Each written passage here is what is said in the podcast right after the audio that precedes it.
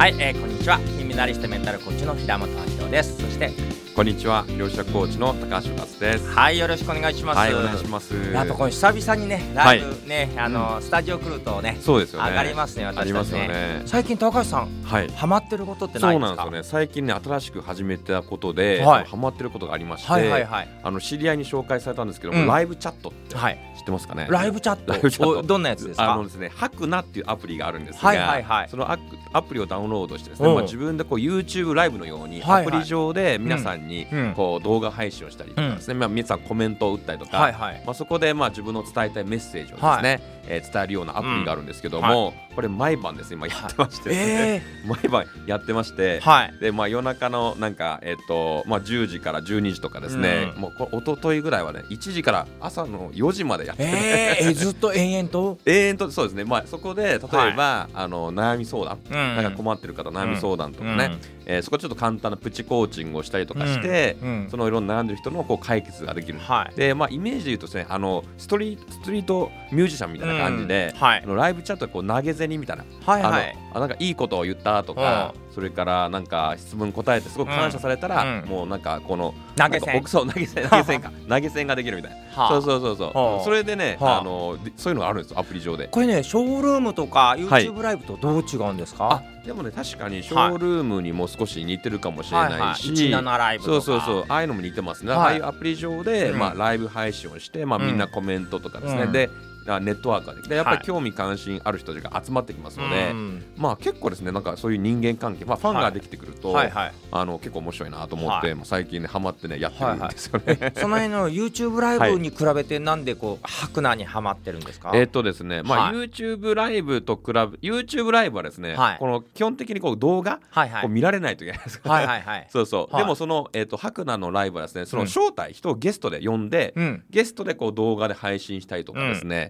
あとは、えーとまあ、画面がもし見られたくなかったら、うん。もうか画面をもう画像に切り替えてはいはい。声だけで、あのーまあいうライブができるはいはい。のもありますし、はい。そうそうそうそう、うん。そうだこの間ちょっとねあのトイトイレしあトイレ行きたいと思って トイレトイレちょっと画面をこう トイレ中にこうライブしちゃったみたいな。言っちゃっていいんですかそれ。そういうのもありました。トイレしながらセミナー講演やる人って多分一人もいないでしょうこの世の中でねま あ公演ではないんですけども、まあそういうチャットですよね。ライブでチャットしてお話をしたりとか、まあ皆さんとこう、うん。なんかまあ交流、まあ本当にちょっとあのまあかしこまった感じよりもうん。ちょっともうざっくばらんな、うん。あの雑談とかですね、うん。まあそういうのもできますので、うん。まあそういうとこ結構面白いなと思いなんました、ね。かハクナでやってて、て最近印象的なはい。エピソードとか相談とかこういう人がいてこう答えたらこうなってたみたいななんかないですか？そうですね、うん。白菜でやっぱりね、こう人間関係の悩みとか、うん。そのまあ息子さんが、うん。えーっとそうですね息子さんがですね、まあうん。不登校、うん。不登校で、まあうんなかなか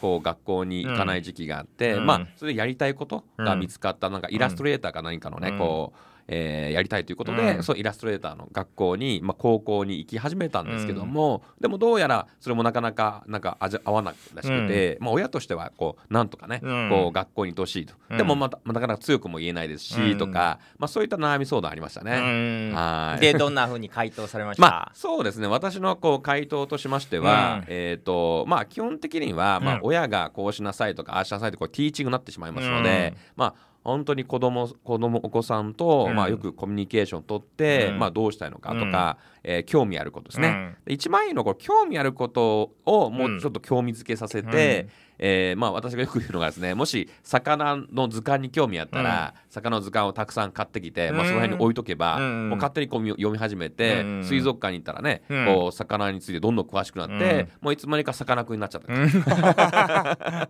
そういうのがねなんか天才性をこう発揮する教育の仕方なんじゃないかなと思うんなるほど、ですよねこ。っちがさせたいことではなくて、はい。本人が興味があるこうんうん。とをもっと促進させる、促進させる。好奇心をこう煽るような。煽るような。うんうんうん。そうなんですよね、うん。でやっぱりこの本当にやりたいことって、うん。まあやっぱりねいろいろこう経あの経験というか、うん。選択肢がないと、うん。多分気づかないと思うんですよね。確。かに、うんうん、例えば私だったらね、まあ、マグロしか食べたことなかったら、はあ。他の、ねうん。サーモンとか、うん。あのそれからイクラとか、うん。いろんな、まあ、お寿司だったらね書いてあり,、ありますけども、マグロしか食べない本当にこれが好きだかどうかわからないと思うんですよね。うん。うん。うん、なので、えーまあ、いろんなものを食べてみて、うん。まあ、やっぱり私はサーモンが一番好きやなっていう。ねそういうのが経験させることがすごい大事かなと思います。心理学用語で言うとうんうん。参照体験、リフはいァレンシスっていうのがありますよね、うんうん。はい。要はどんなものが世の中にあるのかそもそも知らなかったら、はいやりたいことを見つけようがないとうんうんいうことで、やりたいこと見つからない見つからないって家でうじうじしてる間だったら、、はいろいろ試した方がいいっていうことですね。うんうんそうですね。はいというはい。ことで今日もありがとうございました、はいいろいろね ぜひよかったら参照体験いろいろ試してはい。増やしてみてくださいはい。ありがとうございます。